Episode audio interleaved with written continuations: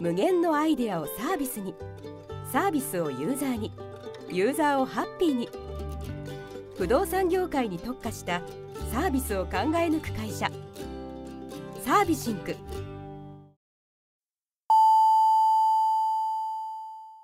ウェブディレクションやってますラジオ。この番組は東京でウェブディレクターをしている名村がウェブディレクターとして思っていること感じていることをお伝えしているインターネットラジオです。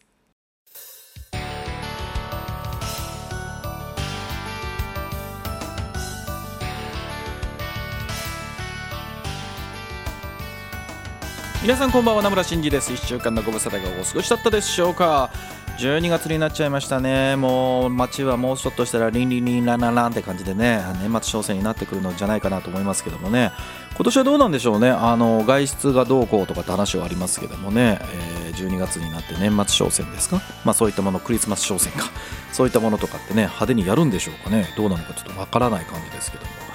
えー、なんかそういったなんか売り物買い物みたいな感じで言うと先日までねブラックフライデーっていうのがねありましたね。あれいつの間に日本で定着したんでしょうね。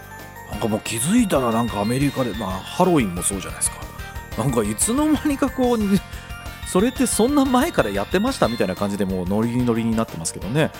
あのブラックフライデーなんですけどあれなんでみんなブラックフライデーっていうかってご存知ですかね？知ってる方いらっしゃいます？僕もね今年になってそういえばとかと思って調べたらなんかもともとアメリカでその11月の第4木曜日でしたっけ？その次の日かなんかその日が結構休みででその日に大規模にバーンって売り出ししましょうっていうことでねやると。でそうなると街に車がいっぱい来たりとか買い物に来る人がいっぱいいてその人たちを整理交通整理とかねそういったことをしなきゃいけないと。でそれに対してやってらんねえわってことで最初はまあもうやってらんない金曜日だということでブラックフライデーだったと。でもなんかその名前が定着しつつあってねあの小売業界の方々たちはいやいやそんな言い方すんなよという話だったんですけどなんか最終的には黒字だと。あの赤字黒字のね意味で言うと儲かるんだねということでなんかブラックフライデーでいいんじゃないかという話でなんかブラックフライデーになったという話をね聞いてはあなんかそういった言葉にもね歴史があるもんだなと思いましたけどもね。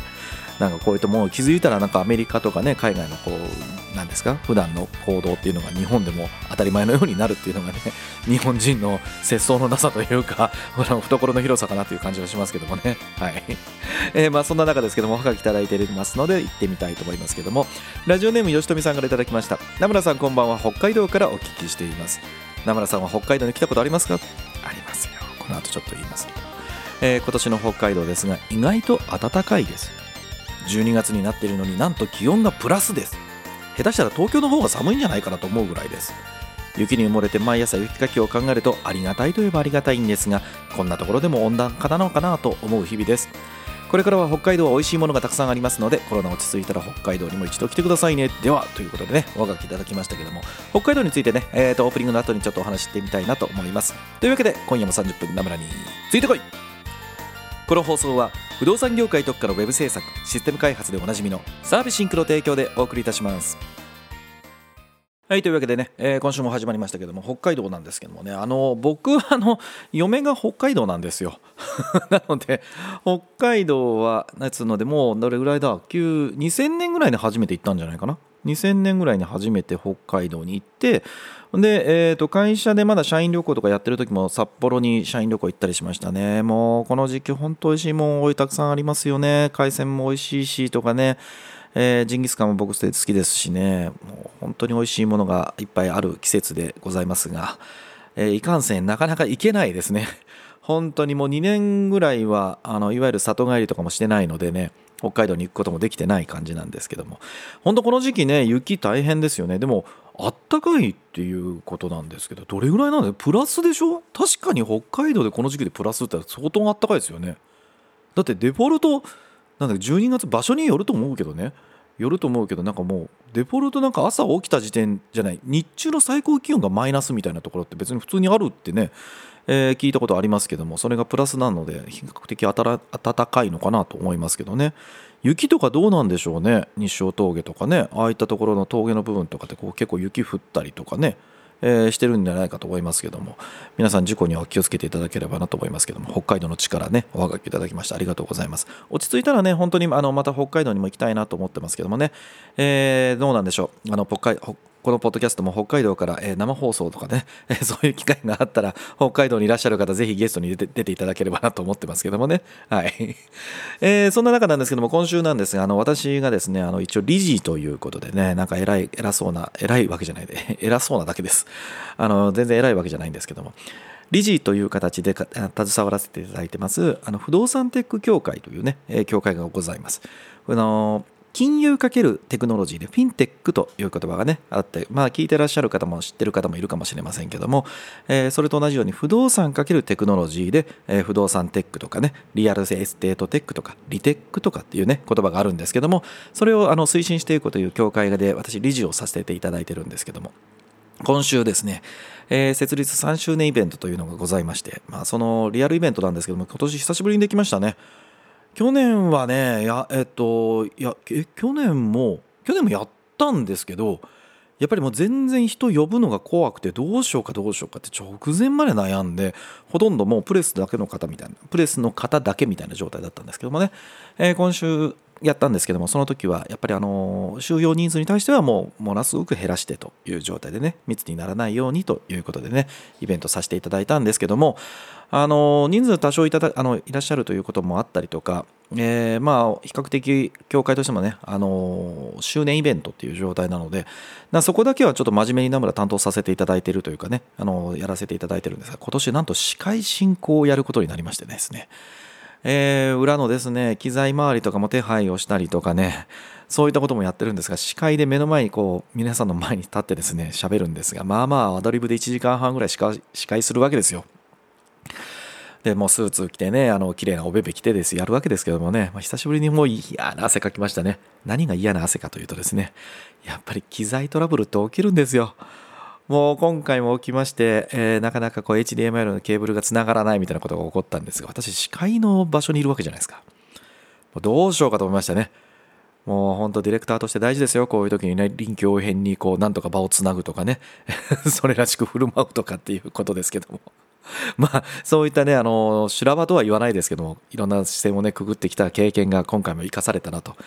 全く生かしたくない昨日でしたけどもね、えーなんとかなりました。よかったです。で、まあ、その司会ですけどもね、あのもう来週末ですか、えー CSS ナイト、あの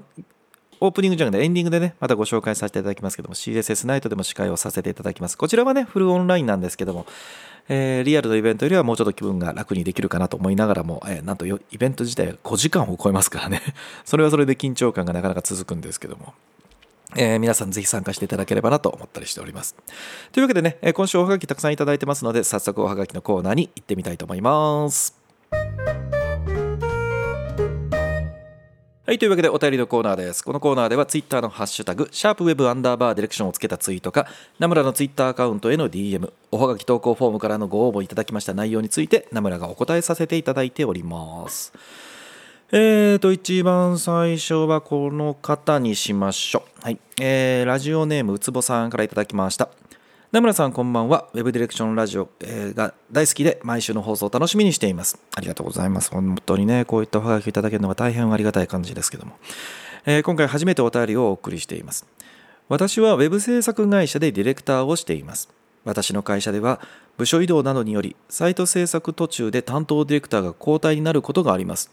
おお、マジか。これはなかなかですね。もちろん過去の打ち合わせ内容などは後任者に引き継ぎを行うのですが気持ちの部分は引き継ぐことができずもどかしく感じることがありますお客さんのビジネスに対する自分なりの解釈とか言葉に出して約束はできないけどこのサイトがどうなってほしいなというような将来像などですまたサイトのコンセプト理解をうまく引き継げないとデザインの方向性が途中え中途半端に変わってしまうこともあります名村さんにはこういった経験は終わりでしょうか？何かアドバイスをいただけると嬉しいです。ということでねいただきました。ディレクターがこう制作途中で変わるっていうのはなかなか厳しいものがありますね。でも部署移動があるっていうことは結構大きな会社さんなんでしょうかね。えっ、とそうですね。あの僕があるとするとあの退職者が出た場合とかですよね。あそれはもうこのうちの今僕がやってるねあの代表を務めてる会社だけではなくて以前に勤めてた会社とかでも同じなんだけど退職者がいて僕が引き継ぐとかっていうことはまあありました。でおっしゃる通りでこの気持ちの部分というかねこれいろんな意味の気持ちがあるよね。そのサイトに対しての思い入れっていうのも多分絶対あるし当然お客さんお客様とのね関係性で、えー、例えばまあ引き継がなきゃいけなくなった場合とかせっかくここまでお客さんとこうやってカンカンガクガクいろんな話をしてやってきたのに最後の関係完成か最後の完成をこうね見ることができずに申し訳ありませんみたいな気持ちにやっぱなっちゃうと思うし逆に自分がそれを引き継ぐってなったらどうでしょうね。プロジェクト始まった直後ぐらいだったらまだいいと思うんだけど中盤超えてぐらいからいざ担当ですって言うんだったらなんか完成してから引き継がせてくれよとかね。せめて。そういろんな意味ですよその前任者とお客さんとの関係性もあるしそこでねタグ組んでやってるわけじゃないですかその状態でなんか完成はしないけどもまだ途中の案件でしかも後半とかなってきたらまあまあ大変な状態でそのね書いてらっしゃいますけど何を元にして何を成し得るサイトなのかって文字にならないところっていうのはやっぱありますよね。これは大変ですよ。でその僕はそのさっき言ったみたいに退職とか以外では基本的にはないのであのそういった場合であれば引き継ぐことになったと例えば今だったら僕自分代表やってますから、まあ、僕が引き継ぐ場合もあれば、えーね、僕の誰かうちの会社にいてくれるデあのデザイナーのあジャッジでディレクターの子にね、君が頑張れとほんでフォローはするよみたいな話はしたりしますけどこう普通にやっぱショイドナンスみたいな感じっていうのはあんまりないですもんね。でもそうなってくるとやっぱりそのすごく大事にしなきゃいけないのはウツボさんも書いてらっしゃいますけど気持ちの部分ですよね。でこれはその引き継がなきゃいけなくなる人がそういったどちらかというとエモーショナルな部分をこう言葉にしてくれるとかうんなんか引き継ぎの時に恥ずかしいなんかそんな気持ちの部分を引き継ぐのとかっていやこれはすごい思い入れを持ってやってるんですっていやってね言える方だったらまあいいし受け取る側もそれはそうなんだってね受け取れる方だったらいいんですけどなんかそういう話をしたらいやそういうのはどうでもいいんでまずあの今何が起こってて何ページ作んなきゃいけなくて、えー、デザインのコンセプトとかってちゃんとドキュメントになってんのみたいな話になっちゃうとね これは引き継ぐに引き継げない話ですもんね。いやーこれはでも難しいなと思います。でもあのー、そういったものをリスクヘッジっていう言い方をするとちょっと良くないんですけど本来はこのディレクターの思いっていうのはもちろんありますよ。自分がこの担当者さんと、えー、二人三脚で頑張っていきたいとかっていうのはあるんですけどもそもそもそのサイトそのものがやっぱり何を成し得るべきなのかとかどういったコンセプトでやってるんだっけとかでとその構築であるとかリニューアルとかってのあると思うんだけどやっぱりその結果として何を成し得なければならないかどういう目的なのかっていうこと自体は僕はまとめておくべきだと思うんですよ。別にその担当が移動するとかしないとか関係なくてね。だからそれがプロジェクト検証と呼ばれるようなものだったりすると思うんですよね。今年多分ポッドキャストでどっか言ったような気がするんですけどあのプロジェクト管理ツールのバックログってあるじゃないですか。でバックログをてのあ提供してるじゃない、えっと、バックログを使ってらっしゃるユーザー会があるんですよね。えーと、それがまあ日本各地でいろんなところでこう支部的に動いてらっしゃってイベントやったりして僕も登壇させていただいたことがあるんですけども、まあ、それの年に1回のイベントみたいなものでバックログワールドっていうイベントが今年ありました。でオンラインだったんですけどもナムラも登壇をさせていただいてですね。でその時のテーマにしたのが今お伝えしたプロジェクト検証みたいなもんだったんですよ。あのもちろんピンボックのいわゆるあのプロジェクト検証っていうのはもっと四角紙面でもっと真面目に書かなきゃいけないんですけどやっぱりなんかこうもうちょっとそれよりはあのなんていうか柔らかい言い方でねあの皆さんに伝わりやすいようなあの内容にセミナーにさせていただいたんですけどもあのやっぱりその新しく入った方とかうんパートナーさんにお伝えをしなきゃいけないとかっていう場合があると思うんですよ。だってパートナーさんもねあの最初から決まってたわけじゃなくてうわなんかどうしてもここでちょっと手伝っていただかなきゃいけないっていう時にアサインをさせていただいてそのプロジェクトにジョインをいただくみたいなこともあると思いますし例えば自分の会社であったとしても新しく新入社員が入ってきた、えー、その方が中途だったで自分のプロジェクトに入っていただくって時にこういうサイトで例えばコード書いてくださいとかデザインしてくださいって言ったってな何のサイトなんすかみたいな話やっぱなっちゃうじゃないですか。でだね現状サイト見といてくださいっていうそんな乱暴な話もないわけだし。っていうことで言うとやっぱりディレクターの仕事としてその今回のこのプロジェクト、まあ、サイト制作とかサイトリニューアルとかっていうのがやっぱりどういう目的でどういうことをするためにっていうような大題目をねちゃんとあの掲げておいて、えー、そのためにみんなが動けるみんなが理解できる。でそのまあ、多少ね、えー、職域によったりとか人によって感じ方がぶれるかもしれないけども絶対外しちゃいけないところっていうのを、まあ、プロジェクト検証みたいな形にドキュメント化して、えー、ウィキでもいいですよ。なんかねバックログにもありますけどいろんなウィキとかねそういったものに書いてそれが共有するっていうこと自体。それを一番最初にそのプロジェクトが始まった時とかに、えー、ちゃんと明文化しておくっていうこと自体がやっぱ最低限やっておくべきことなんじゃないかなと思うんですよね。でその後にお客様のまあお客様がそれに対して思ってることも僕はそこに書いていいと思うんですよ。でその自分自身が本当にお客さんのためにであるとか自分の会社としてその会社全体としてそのお客様にどういうふうにアジャストしていくかとかねそういったところのも僕は書いといて全然いいと思うんだけどやっぱりその文書化しておくっていうこと自体が一つのゴールになってくるんじゃないかなっていう気はしますよね。そうじゃないとなかなか難しいと思いますっていうかそもそもこれ移動がなかったとしても気持ちの部分ってプロジェクトメンバー全員で共有して同じ温度感になるかっていうのって何も言わなかったりアウトプットしなかったら難しいと思うんですよね。僕はそのお客様ができるだけこうこんな風に思って今回このサイト作ってんだよこのサービス作ろうとしてんだよ。で僕らがお手伝いできることってここだよっていうことはまあ口頭でもねメンバーに言うようにはしてるんですけども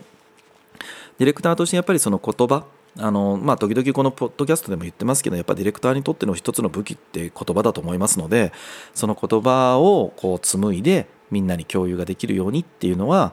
言葉本当にね音としての言葉も大事なんだけどあの文書化もするっていうようなね、え、方法も用いていろんなところにちゃんと次の方にね引き継いだりすることができるようにしていくのが一つの答えじゃないかなと思います。はいえー、うつぼさんこれ答えになってらっしゃいますかね？あのもうちょっとなんか突っ込んだとこ教えてくれよっていう話であればまたおはがきいただければなと思います。で次のおはがき行ってみたいと思います。えー、こっちにしましょう。ラジオネーム四つ葉のクローバーさん、ありがとうございます。えー、名村さんこんばんはこのポッドキャストを聞いて1年になるのですがある時名村さんの名前、えー、名村さんの名前で調べていて長谷川さんのポッドキャストで名村さんが過去に出演されているのを見つけて聞きました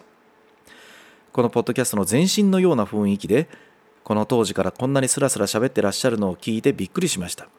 それに長谷川さんが他の方と話す時とは違ってすごくフランクに話をされているように感じました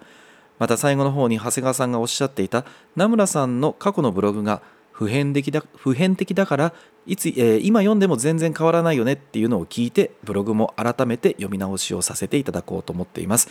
これからもポッドキャストを含めて応援しています。ということでねお書きいただきました。ありがとうございます、えー、そうですね。去年の夏頃だったかな？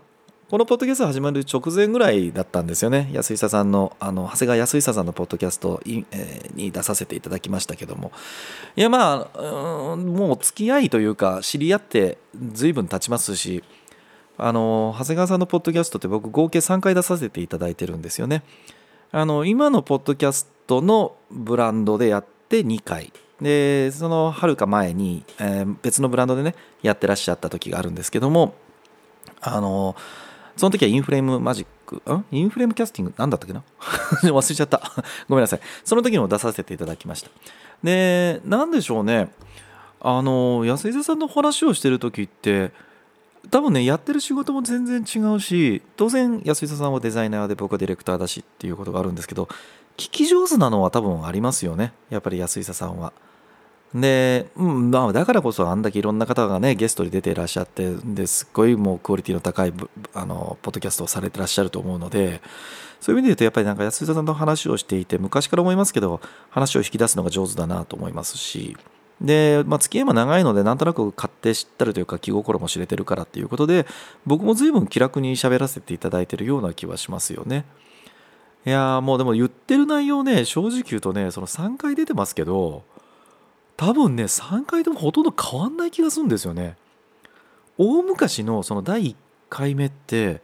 いつだろう？2007年とかじゃないですか？2007年っていつ15年前？えまそんな経つの？いや覚えてますけどあの東京の三軒茶屋にあるカフェで2人で喋ってるのを収録したというですね今のポッドキャストから考えるとすごく雑な雑って言って怒られるから安井さんに。あのー本当にお店の中で収録したのは確か配信していただいたと思いますけど僕手元に残ってるんですけどもねデータがね。あの話してる内容本当多分変わらないと思います。15年経っても20年経っても喋る内容が変わらないので本当に発展がない人間だなと自分でも思いますけど。まあでもあれじゃないですか安井さんがあの褒めていただいてますけど褒めていただいてますというかあの書いてるブログが普遍的だから今読んでもあんま変わんないよねみたいなことをね言っていただいてるんですけど逆にまあずっとそれで飯を食えてるというかねこの仕事をさせていただいてるっていうことなのでそんなに間違ったこと言わないで言わないというか思わずにあのこうやってればなんとなく仕事ができるんじゃないかなっていうことを自分なりに大切にしてこう仕事させていただいてるんじゃないかなというふうには思いますけどね。はいえーまさかあの見つかるとは思いませんでしたけどもあの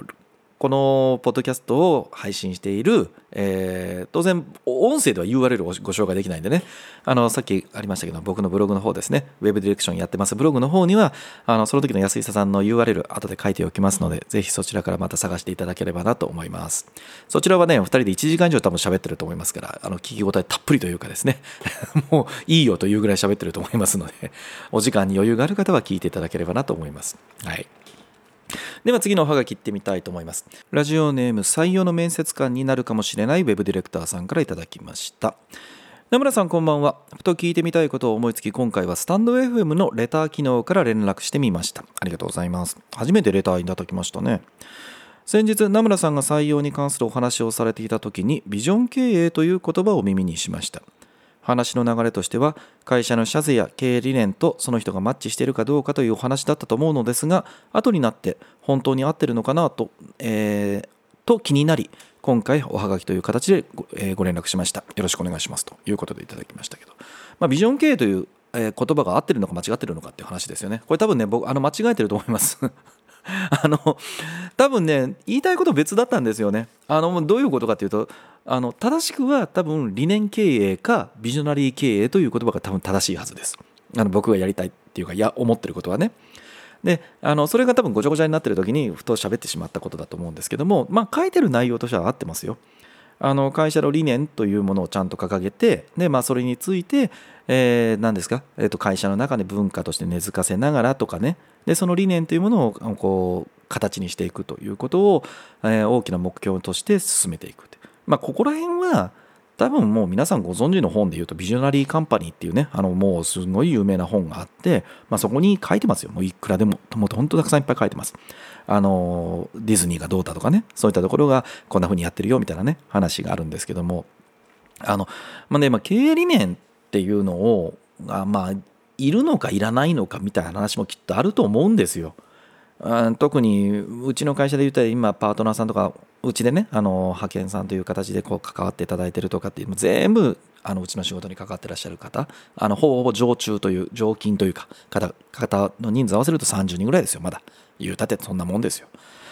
でその中でうんと理念経営っていうことで言った時に理念よりもちゃんと稼ぐ方が大事なんじゃないのってこれはもう十分に分かります。おっしゃってること。それ言われてもね。でここら辺は僕あの自分の会社のブログでも代表ブログって形で書かせていただいてあの理念がいるのかいらないのかみたいなことをね書かせていただきました。でこれはもう人によるよねっていう話なんでいるかいらないかっていう二元論ではきっとないかなと思います。で別に必要であれば必要だし必要がなければ必要ないしということだと思うんですけども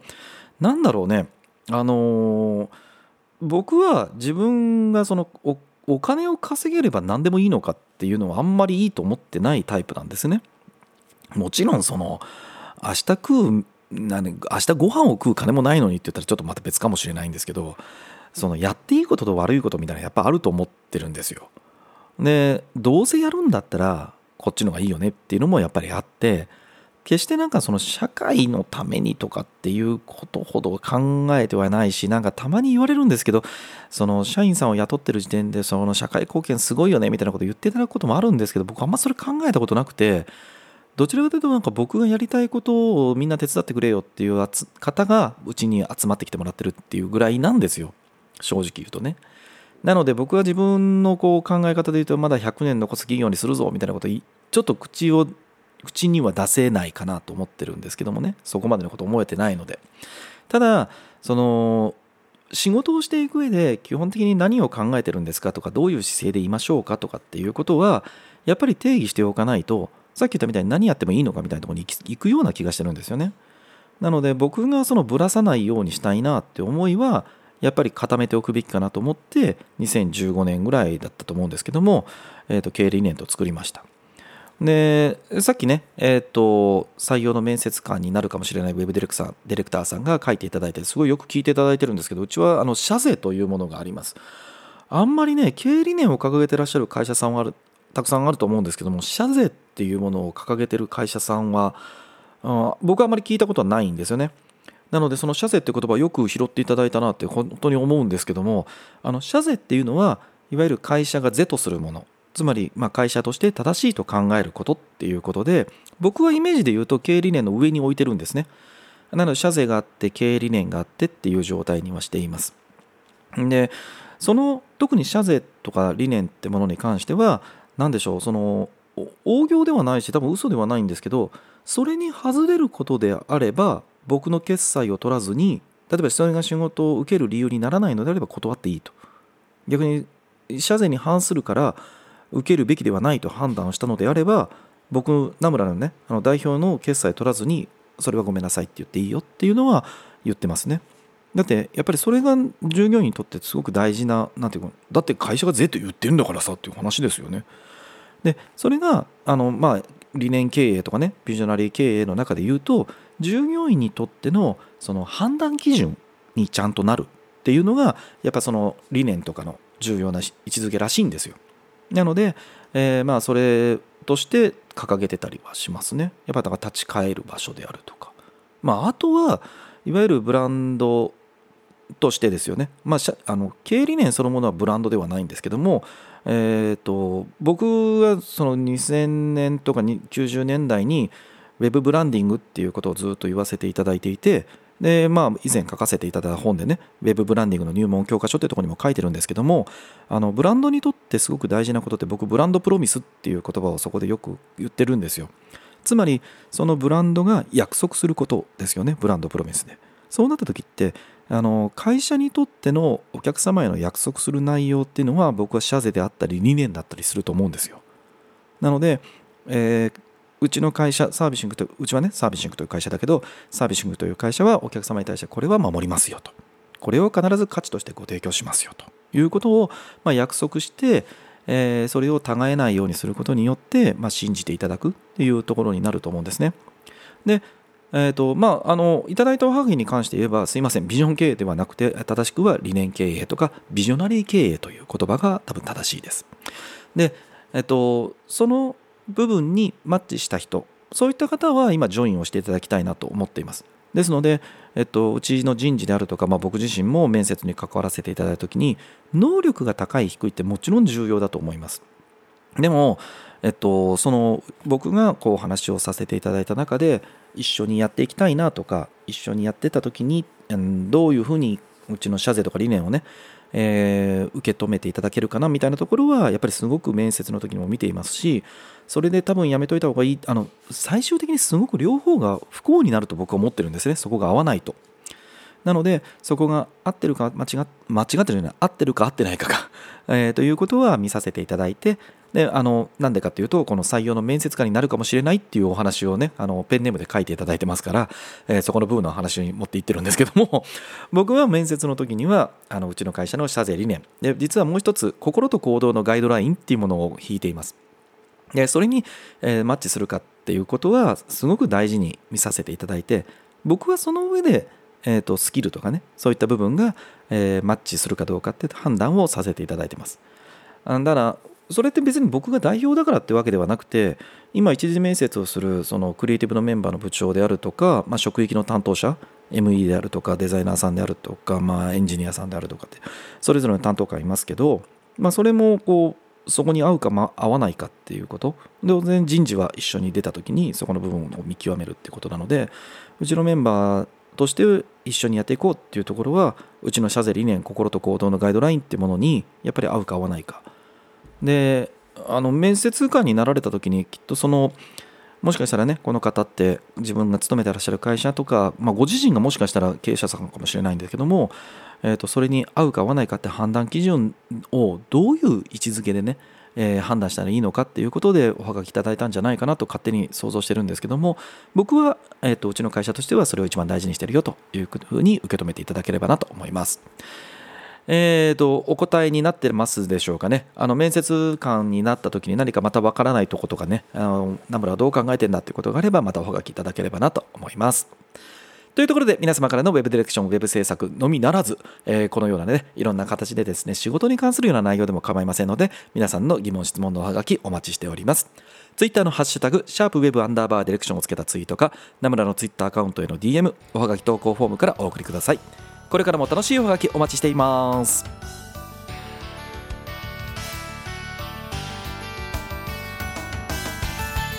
はいエンディングになりました、えー、もう来週末になりますけどもね CSS ナイトシフト15が開催されます、えー、2021年12月18日13時30分から19時までの開催になっていますけどもね、えー、マークアップウェブマーケティングアクセシビリティアドビのご紹介ウェブデザイントレンドということでね、えー、毎週毎週お伝えしていますけどもこの5つの、えー、セッションで開催されるオンラインのイベントになっております。このイベントなんですけども司会を名村がさせていただくことになっております。募集なんですけどもイベント告知サイトドアキーパーで募集をしております。ドアキーパーを検索いただいてその中で CSS ナイトシフト15、えー、ということでね検索いただければ申し込み開始しておりますのでぜひともお申し込みいただければなと思います。全体で5時間半ですけどもね、えー、5つのセッションがありますので年間の総ざらいということでね勉強に、えー、最後の最後の勉強という形で参加いただければなと思っております。えー、本当ね、もう来週なんですけどもね、これはイベントね、もうだんだんだんだん緊張してまいりましたね。えー、おはがきもたくさんいただいております。えー、当日いろんなね、おはがきご紹介させていただければなと思いますけども、今回本当にフルオンラインでね、なんとなくね、緊急事態宣言も明けたんで、え、リアルの開催できてもよかったんじゃなかろうかと思ったりもするんですが、まあ、会場を抑えておくのがまあまあ早めからやんなきゃいけないってことでね、当時は緊急事態宣言でしたから、もう致し方ないかなと思います。本当にもう来年は、来年こそは、ぜひともね、オンラインのイベントと、まあ、あのリアルのイベントね、両方で、えリアルのイベントじゃない、オンラインとリアルの両方で開催できるようなイベントにね、またなっていって、そういう時代に戻ってもらえればいいなというふうに思っておりますけどもね、えー、皆さん、今度参加いただく方は、あの会場というわけじゃないですけども、えー、ウェビナー越しにぜひとも、あの皆さんにお会いできるのを楽しみにしております。えー、ツイッターとかでもね、多分同時配信があると思いますけどもね、あの応募の、応募じゃない、あの僕が喋った時にですね、めちゃめちゃ緊張してるはずですので、あのいろんなコメントをいただけると大変大変ありがたいなと思ってますけど、あのよろしくお願いいたします。というところでね、えー、お便りたくさんお待ちしております。ツイッターのハッシュタグ、シャープウェブアンダーバーディクションをつけたツイートか、ナムラのツイッターアカウントへの DM、おはげ投稿フォームからお送りください。このラジオはあまり重たい内容ではなく朝や昼や夜に何かをしながら聞いていただければ Web ディレクションについてちょっとしたヒントになるような放送をしています面白かった仕事のヒントがあったという方はぜひ SNS でシェアをお願いいたしますというところであっという間のお時間でしたお相手名村真司でした。来週も絶対チューニングしろよ。バイバイ。不動産業界のウェブサイトシステム開発に特化して十数年。大手から地場まで。そしてポータルから賃貸売買管理まで。あらゆる不動産業界のウェブサイト構築ならサービシンク。